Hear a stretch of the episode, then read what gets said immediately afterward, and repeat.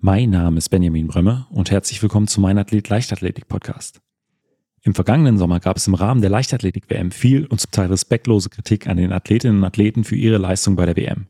Damals wurde auch Gina Lückenkämper für ihren Satz, wenn man gut ist, wird man auch gefördert, aber solange man sich auf dem Weg dorthin befindet, ist es schwierig, extrem scharf kritisiert.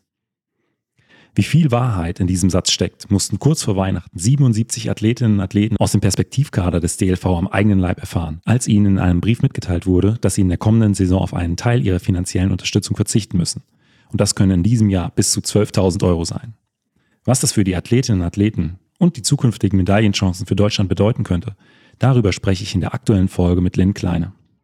Also wir haben jetzt irgendwie immer nur für den Athletinnen und Athleten gesprochen, aber ich weiß ganz genau, dass sehr, sehr viele Bundestrainerinnen und Bundestrainer da genauso denken und auch hinter uns stehen. Also viele haben auch da das Mitgefühl an diejenigen ausgedrückt, die jetzt eben keine Förderung mehr erhalten werden. Also auch die sind fassungslos, weil auch die möchten ja gerne mit uns Maßnahmen visualisieren. Die möchten gerne Lehrgänge machen, Trainingslager machen und wissen jetzt aber, sie können ihre eigenen Athletinnen und Athleten nicht mehr mitnehmen, weil die einfach kein Geld mehr haben.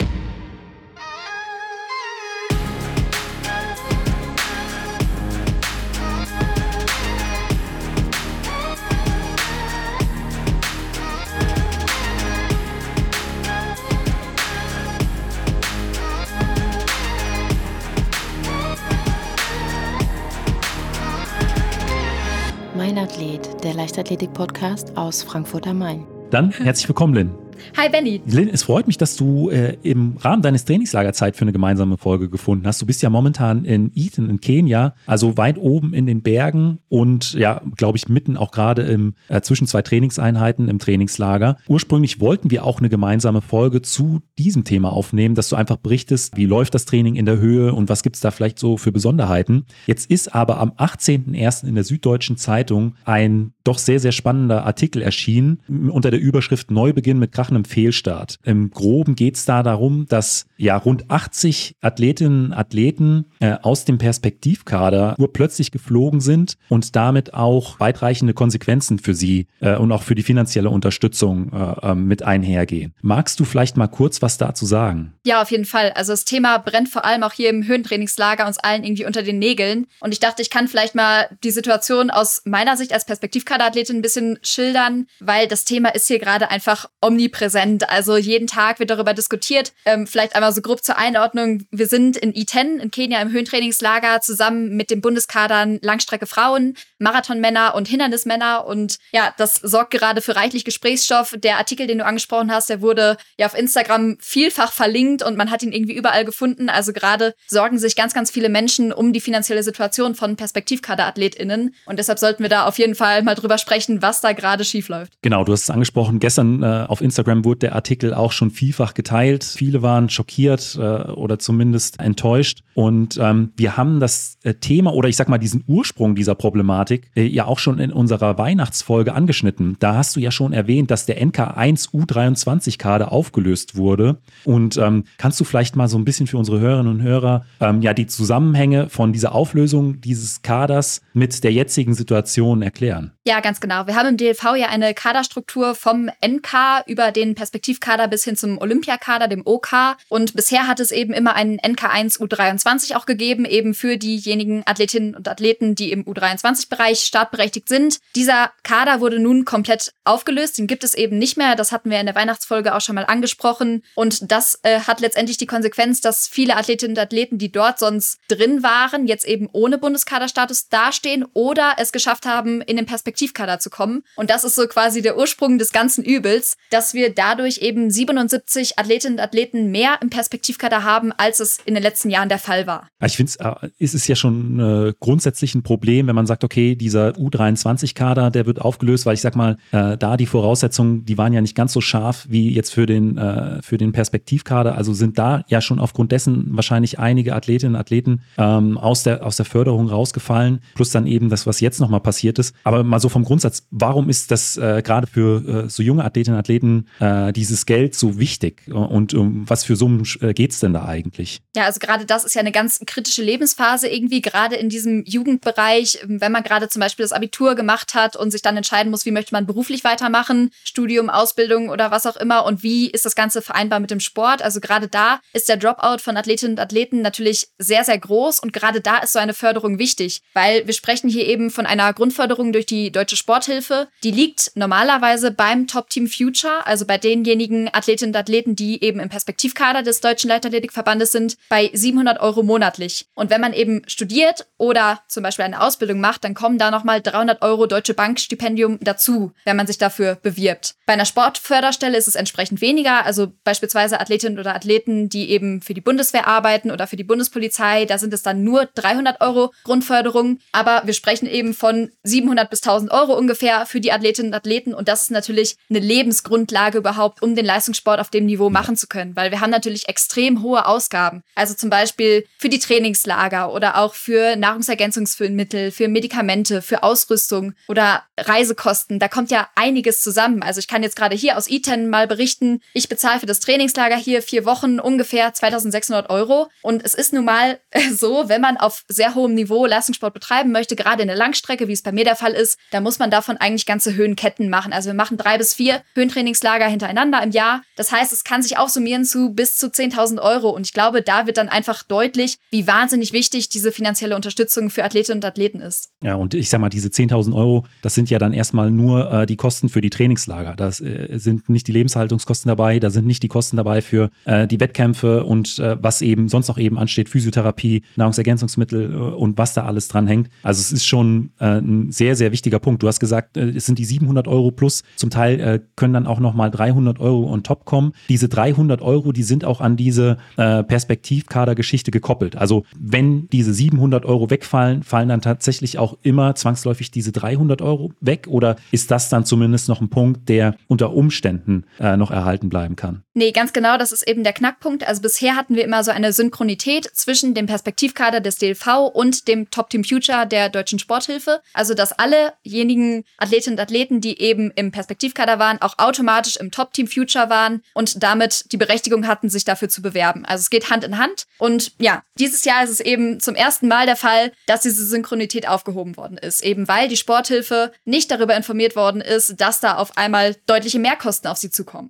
Du hast davon gesprochen, 700 Euro äh, gibt es da von der Sporthilfe. Äh, 300 Euro äh, kann es auch immer noch mal on top geben. Sind diese 300 Euro gekoppelt an diese 700 Euro oder kann es sein, dass nur 700 Euro wegfallen, in Anführungszeichen, aber zumindest noch die 300 Euro monatlich dann kommen? Nein, leider nicht. Also die 300 Euro sind das Deutsche Bankstipendium und für beides ist es Voraussetzung, dass man Mitglied ist im Top Team Future der Deutschen Sporthilfe. Und dafür war es bisher eben ausreichend, dass man im Perspektivkader Mitglied ist. Jetzt ist das eben nicht mehr der Fall, weil die Deutsche Sporthilfe ganz einfach nicht darüber informiert worden ist, dass eben die Anzahl an Athletinnen und Athleten, die gefördert werden müssen, die lag bisher bei um die 200, mal plus minus ein paar Leute. Aber jetzt liegt sie eben bei 280 und damit hatte die Deutsche Sporthilfe einfach nicht gerechnet und musste da jetzt einfach reagieren und sagen, okay, auch unsere finanziellen Mittel sind irgendwo gedeckelt und natürlich können wir nicht unendlich viele Menschen jetzt finanziell unterstützen. Ähm, wenn man sich das mal überlegt, äh, du hast es eben schon angesprochen, es ist eine, eine sehr, sehr entscheidende Lebensphase in, in diesem Alter. Ähm, Im U20, im U23-Bereich sind die deutschen Leichtathletinnen und deutschen Leichtathleten ja sehr, sehr stark. Äh, auch äh, im letzten Jahr bei der WM, unter anderem im Kali, äh, gab, hatten wir sehr, sehr viele erfolgreiche Athletinnen und Athleten. Äh, aber das ist eben auch ein Bereich, da überlegt man sich, äh, was mache ich jetzt? Geht es weiter mit dem Leistungssport oder ähm, schlage ich dann doch den Weg ins Berufsleben ein, konzentriere ich mich mehr äh, auf mein Studium? Und wenn dann plötzlich 12.000 bis zu 12.000 Euro in einem Jahr wegfallen, das kann auch nicht jeder auffangen. Das ist eine enorme Summe, die dann von heute auf morgen wegfällt, offensichtlich natürlich auch ohne äh, lange Vorlaufzeit, dass da viele Leute, viele Athletinnen und Athleten sagen, okay, es tut mir leid, aber ich kann das so nicht mehr finanzieren und muss den Leistungssport äh, da an den Nagel hängen. Und äh, wenn man dann auf der einen Seite immer äh, liest äh, oder und, und hört, was von den Athletinnen und Athleten gefordert wird bei äh, internationalen Großereignissen, dann im aktiven Bereich, dann ist das, glaube ich, kein Schritt in die richtige Richtung gewesen. Weil die U23, U20-Athletinnen und Athleten von heute sind dann die Medaillengewinner von morgen. Und wenn dann plötzlich ein bestimmter Prozentsatz jetzt sagt, okay, ähm, das war's mit dem Leistungssport, ist das, wird es keinen positiven Effekt haben. Also sehr, sehr schwierige Situation, die da jetzt gerade entstanden ist. Ganz genau. Ich glaube, da überlegen sich jetzt gerade einfach sehr viele Athletinnen und Athleten zweimal, ob sie das so weitermachen können, weil wir sind, ja, wenn ich jetzt mal ganz ehrlich bin, wir möchten ja auch nicht alle immer abhängig sein von unseren Eltern zum Beispiel, dass sie da noch Geld reingeben. Und viele können sich das auch einfach nicht leisten. Also die haben vielleicht nicht den Background, ähm, der dann den Sport noch so unterstützen kann. Die sind dann vielleicht froh, wenn sie ihre eigene Wohnung haben und nebenbei noch die Ausbildung oder das Studium machen können, aber dann auch noch Leistungssport nebenbei finanzieren zu können, das können sich vielleicht einfach nicht alle leisten. Und dann ist ja. man angewiesen auf so eine Unterstützung, vor allem wenn man eigentlich glaubt, sich dafür qualifiziert zu haben. Ein weiteres großes Problem bei der Sache war ja auch, dass es ganz sehr, sehr äh, zeitlich knapp auch kommuniziert wurde. Also ich glaube, die Sporthilfe hat äh, anderthalb Monate, sechs Wochen nach den Athletinnen und Athleten von der ganzen äh, Situation erfahren. Das heißt, die Athleten hatten schon ihre Saisonplanung auch mit diesen Geldern wahrscheinlich vorangetrieben, auch mit Sponsoren, mit, mit Vereinen. Da geht es ja auch immer um Förderung, da fließt das alles mit ein. Die Trainingslager werden natürlich auch schon geplant und dass man dann kurz vor knapp erfährt, es ist doch nichts, ich stelle mir das unglaublich herausfordernd vor. Ja, auf jeden Fall. Also ich finde, das Ganze ist einfach ein Paradebeispiel für misslungene Kommunikation zwischen Organisationen, also zwischen dem DLV und der Sporthilfe und jetzt eben auch noch ähm, zu uns Athletinnen und Athleten. Weil spätestens mit der Kaderberufung, also im November, haben wir uns ja alle irgendwie schon berechtigte Hoffnungen auf diese finanzielle Unterstützung gemacht, die dann eben monatlich kommen sollte. Das heißt, wir haben unsere Trainingslagerplanung finalisiert, die Maßnahmen, wir haben Anträge gestellt bei Verbänden und bei Sportstiftungen und haben dort eben angegeben, okay, wir gehen davon aus, dass wir eine Summe X im Monat kriegen werden. Und dann eben ganz kurz vor Weihnachten eine E-Mail zu erhalten von der Sporthilfe, wo dann so ein bisschen ungewiss drinsteht, na, wahrscheinlich ähm, wird das nicht für alle so sein. Das hat uns erstmal alle sehr, sehr unsicher gemacht. Also kurz vor Weihnachten, wirklich zwei Tage vor Heiligabend, haben dann 270 Athletinnen und Athleten aus dem Perspektivkader und dem Olympiakader eine E-Mail bekommen von der Sporthilfe, wo wirklich ja drin stand, dass das Ganze gerade in den Sternen steht, dass sie nicht wissen, wie viele und vor allem wen sie weiter fördern können. Und ich bin mir sicher, das hat sehr vielen da die vorweihnachtliche Stimmung ein bisschen geraubt. Wurde da irgendwie kommuniziert, warum man da plötzlich die Kadergröße so enorm, ja, im Prinzip aufgeblasen hat, ohne im Hinterkopf zu behalten, dass die Sporthilfe da auf der anderen Seite vielleicht gar nicht mitziehen kann? Ich sag mal, wenn der DLV entscheidet, okay, wir schließen den einen Kader, nehmen äh, dafür mehrere in den anderen Kader rein, äh, muss es ja aber im Vorfeld oder sollte es zumindest grundsätzlich eine Absprache mit der Sporthilfe gegeben haben. Das ist offensichtlich nicht passiert. Wurden die Gründe da, dafür mit den Athletinnen und Athleten kommuniziert oder äh, gab es da noch keine Rückmeldung? Nee, auch gar nicht. Also da hat die Sporthilfe wirklich nur ihr Bedauern ausgedrückt und äh, dringend daran appelliert, dass da in Zukunft wieder eine bessere Kommunikation stattfindet, weil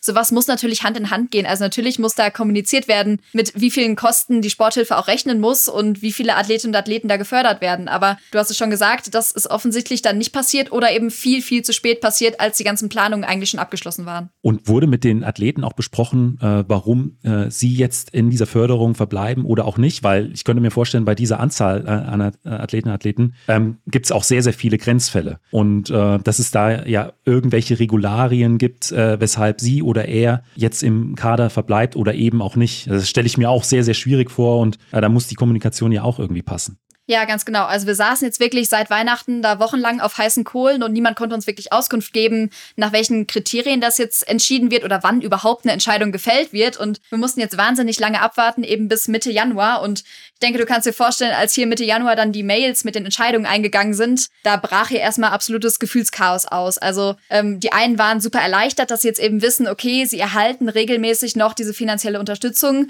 Nebenan flossen dann die Tränen und knallten die Türen und ähm, ja, konnte sich da so wirklich drüber freuen, weil man eben wusste, dass die beste Freundin vielleicht zwei Zimmer weiter oder auf dem gleichen Zimmer hier äh, keine Unterstützung mehr erhält. Ähm, das ist eine Katastrophe eigentlich. Also ja, so wirklich kommuniziert wurde bisher also noch überhaupt nicht, nach welchen Kriterien das jetzt entschieden worden ist. Und ich denke, es muss ja irgendwelche objektiven Kriterien da geben, die dem Ganzen zugrunde liegen. Aber wir wissen es bisher nicht. Also ob es mit Normen zusammenhängt, ob es mit dem Alter zusammenhängt. Uns wurde teilweise auch so ein bisschen durch den DLV äh, vermittelt, dass es damit zusammenhängt, ob man vorher schon im Perspektivkader gewesen ist oder wie viele Einsätze man im Nationaltrikot gehabt hat. Aber so wirklich offiziell ist da nichts und ähm, es gibt auch, ja, nichts wurde dazu wirklich veröffentlicht. Und wurden irgendwelche Lösungen angeboten für die betroffenen Athletinnen und Athleten, dass man sagt, okay, ähm, wir schauen, dass wir äh, vielleicht andere Mittel und Wege finden, dich äh, weiter zu fördern, weil wir sehen, du hast schon geplant für äh, die kommende Saison, bist da vielleicht auch schon in Verbindlichkeiten, dass wir äh, äh gucken, dass wir andere äh, Lösungsmöglichkeiten einfach zur Verfügung stellen. Ja, das Ganze ist einfach wahnsinnig untransparent. Also es wäre natürlich ein Versuch, dass der DLV das irgendwie auffängt. Also eben die 80 Athletinnen und Athleten, die jetzt keine Unterstützung mehr von der Sporthilfe erhalten. Aber bisher ist da überhaupt nichts bekannt gegeben. Wir hatten auch noch einen DLV-Neujahrscall tatsächlich mit allen Bundeskaderathletinnen und Athleten. Aber auch dort konnte eben keine Information äh, vermittelt werden, irgendwie, wie das Ganze jetzt weitergeht. Und ähm, ja, also uns wurden da keine Erklärungen oder irgendwas bereitgestellt. Stattdessen sollten wir eher dankbar sein, dass die Deutsche Sporthilfe eben überhaupt ähm, Gelder ausschüttet an den Leistungssport. Also es war doch ein bisschen suffisant dann irgendwie an der Stelle. Ähm, total schwierig bisher. Da fehlen einem manchmal so ein bisschen die Worte, weil ich sag mal, dass äh, die finanzielle Unterstützung ist das eine. Man merkt, das bringt einfach viel äh, Stress und auch viel Unbehagen in, in das ganze äh, Kaderteam rein, was auch äh, alles andere als förderlich für die, für die Leistung für den Trainingsbetrieb ist. Ja, absolut. Also wie kann man einerseits von uns verlangen, dass wir wirklich uns voll und ganz auf den Leistungssport fokussieren, dass wir auf internationaler Ebene performen im Nationaltrikot und uns dann andererseits irgendwie jeglicher finanzieller Grundlage berauben. Also ich finde es ja. wahnsinnig schwierig, vor allem für all jenige, die eben keine Sportförderstelle haben, also die nicht bei der Bundeswehr oder bei der Bundespolizei noch angestellt sind und dort ein festes Einkommen haben, sondern eben für diejenigen, die ein Studium machen oder eine Ausbildung, die darauf angewiesen sind, diese Förderung zu erhalten, ist es gerade eine ganz, ganz schwierige Situation. Und das gerade diese finanzielle Unterstützung wäre da eben die Grundlage für unsere sportliche Karriere und der wurden wir gerade komplett beraubt. Ja, ja, und das untermauert auch nochmal das, was äh, Gina Lückenkämper in diesem Jahr gesagt hat, dass man äh, eben äh, international dann gegen Vollprofis antreten muss und äh, selbst äh, zu Hause nicht die gleichen Voraussetzungen, gleichen Bedingungen hat. Ähm, sie wurde ja dafür auch zum Teil wirklich in den Medien auseinandergenommen und stark, scharf kritisiert, aber das, was jetzt passiert, untermauert ja ihre Aussage. Ja, definitiv. Also da kann man das, glaube ich, nochmal besser verstehen, was sie damit gemeint hat, wenn man jetzt die Vorgänge betrachtet. Gestern, ich hatte es ja anfangs auch angesprochen, wir hatten das äh, auch bei uns in den Instagram Stories geteilt, den Zeitungsartikel und hatten da äh, unsere Abonnenten gefragt, äh, wie sie das sehen, ob sie vielleicht auch selbst betroffen sind. Bei mir gab es einige Rückmeldungen, äh, die auch alle in die, in die gleiche Kerbe schlagen. Also sehr, sehr viel äh, Enttäuschung. Da äh, eine Athletin hat geschrieben, dass sie auch e explizit unter diesen 77 betroffenen Athletinnen ist. Ähm, sie war auch schon mitten in der Planung für die kommende Saison und und ihr fehlen jetzt eben diese 700 Euro und ja, sie weiß gar nicht, wie es jetzt weitergehen soll. Ein anderer er schreibt auch, dass er seit Jahren äh, da immer wieder Probleme mit dem äh, Fördersystem hat und ein Satz, auch der, glaube ich, so ein Stück weit bezeichnend ist, ist, äh, Sport ist Kunst und beides wird leider in Deutschland wie Müll behandelt. Den Eindruck bekommt man dann tatsächlich so an, an, an so einer Stelle wie heute. Ja, ganz genau. Bei mir gehen die Nachrichten eigentlich so in eine ähnliche Richtung. Zum Beispiel, wenn man überlegt, dass Fußballer Millionen im Jahr verdienen, ist es einfach nur unfair oder eine absolute Frechheit und leider wird der Sport viel zu wenig unterstützt. Ähm, es ist einfach unmöglich, auch wenn man selbst nicht betroffen ist, ist es gerade eine ganz schwierige Situation. Oder auch nochmal Kommentare eben zu Gina, die darauf nochmal zurückgreifen. Also Gina hat recht, hier werden Spitzensportler gefördert, aber nicht die, die da noch hinwollen. Ja, ob ja. das alles einfach wahnsinnig undurchsichtig ist, wer davon jetzt betroffen ist, wie man denen helfen kann. Also ganz viel, ganz viele Menschen, die da auch von außen drauf gucken und einfach ihr Mitgefühl äußern. Ich finde das sehr, sehr schön, wie viele sich da auch gemeldet haben und sich mit der Thematik irgendwie auseinandersetzen jetzt. Deswegen war es uns auch so wichtig, jetzt äh, so spontan nochmal diese Folge einzuschieben und äh, darüber zu berichten, weil ich, ich werde den Zeitungsartikel natürlich auch mit in die Shownotes packen. Der ist sehr, sehr interessant. Ich hoffe in erster Linie, dass es da für die, insbesondere für die betroffenen Athletinnen und Athleten, doch noch äh, zu Lösungen äh, kommt, dass es da eine Lösung gefunden wird, weil alles andere ist für, ja, insgesamt den Leistungs wäre für den Leistungssport eine absolute Katastrophe. Gerade äh, bei diesen sehr, sehr knappen Zeiträumen, da wäre, glaube ich, ansonsten die eine oder andere sportliche Karriere jetzt, äh, ja, faktisch zu Ende. Ja, du sprichst es schon an. Also ich finde es vor allem schwierig, dass es so wenig planbar ist. Also wenn man das ja. vielleicht schon vorher gewusst hätte, okay, du bist jetzt im Perspektivkader, kommst aber nicht in das Top Team Future der Sporthilfe und kannst deshalb nicht mit einer finanziellen Unterstützung rechnen. Wenn man das von Anfang an gewusst hätte, hätte man vielleicht sich noch irgendwie darauf einstellen können. Man hätte vielleicht anders Gelder generieren können, wie auch immer. Vielleicht hätte man eine Lösung gefunden, aber dann ähm, zwei Tage vor Heiligabend die, diese E-Mail zu erhalten, wo dann erstmal alles so drin steht, okay, es steht in den Sternen, wir wissen es im Moment nicht, ob wir und wen wir fördern fördern können. Das finde ich wahnsinnig kurzfristig und total schwierig dann für die Betroffenen. Ich bin mal gespannt, ob es da in den kommenden Tagen oder Wochen äh, vielleicht doch nochmal eine Rückmeldung gibt oder äh, Lösungen angeboten werden. Äh, an dieser Stelle, Lynn, wünsche ich dir erstmal äh, trotz allem noch ein gutes Trainingslager und ich hoffe, wir hören uns in den äh, kommenden Wochen nochmal. Ja, auf jeden Fall. Dankeschön, Benny. Auch danke nochmal, dass wir das hier so ein bisschen nutzen können, diese Plattform, um vielleicht einfach mal ein bisschen Kritik zu üben, damit sich das Ganze auch wieder in die richtige Richtung bewegt. Und ja. auch danke für all die mitfühlenden Nachrichten, die hier die Betroffenen erhalten haben. Also wir haben jetzt irgendwie immer nur für den Athletinnen und Athleten gesprochen, aber ich weiß ganz genau, dass sehr, sehr viele Bundestrainerinnen und Bundestrainer da genauso denken und auch hinter uns stehen. Also viele haben auch da das Mitgefühl an diejenigen ausgedrückt, die jetzt eben keine Förderung mehr erhalten werden. Also auch die sind fassungslos, weil auch die möchten ja gerne mit uns Maßnahmen visualisieren. Die möchten gerne Lehrgänge machen, Trainingslager machen und wissen jetzt aber, sie können ihre eigenen Athletinnen und Athleten nicht mehr mitnehmen, weil die einfach kein Geld mehr haben. Ich werde äh, auch nochmal explizit äh, meine E-Mail-Adresse oder die E-Mail-Adresse des Podcasts in die Shownotes reinpacken. Äh, ihr könnt uns gerne auch noch äh, deshalb per Mail eine Nachricht zukommen lassen, was ihr über diese ganze Sache denkt. Vielleicht seid auch ihr betroffen, vielleicht habt ihr auch äh, Lösungen parat oder Ideen für Lösungen für äh, Betroffene. Und in diesem Sinne belassen wir es erstmal dabei. Ich wünsche dir noch ein gutes Training, Lynn. Ja, danke schön. Liebe Grüße zurück ins kalte Deutschland. Das war es auch schon mit der neuesten Folge vom Mein Athlet Leichtathletik Podcast. Ich empfehle an dieser Stelle den Laufen ist einfach Podcast vom 10.000 Meter Europameister Jan Fitschen. Bei Jan gibt es jede Woche spannende Interviews mit erfahrenen Läufern, Tipps und Tricks für Anfänger und Fortgeschrittene sowie Inspiration für die nächste Lauf-Challenge. In der aktuellen Folge geht es unter anderem um das Thema Skilanglauf-Tipps für Läuferinnen und Läufer. Gerade jetzt im Winter ein wirklich spannendes Thema. Den Link dazu findest du natürlich in den Show Notes.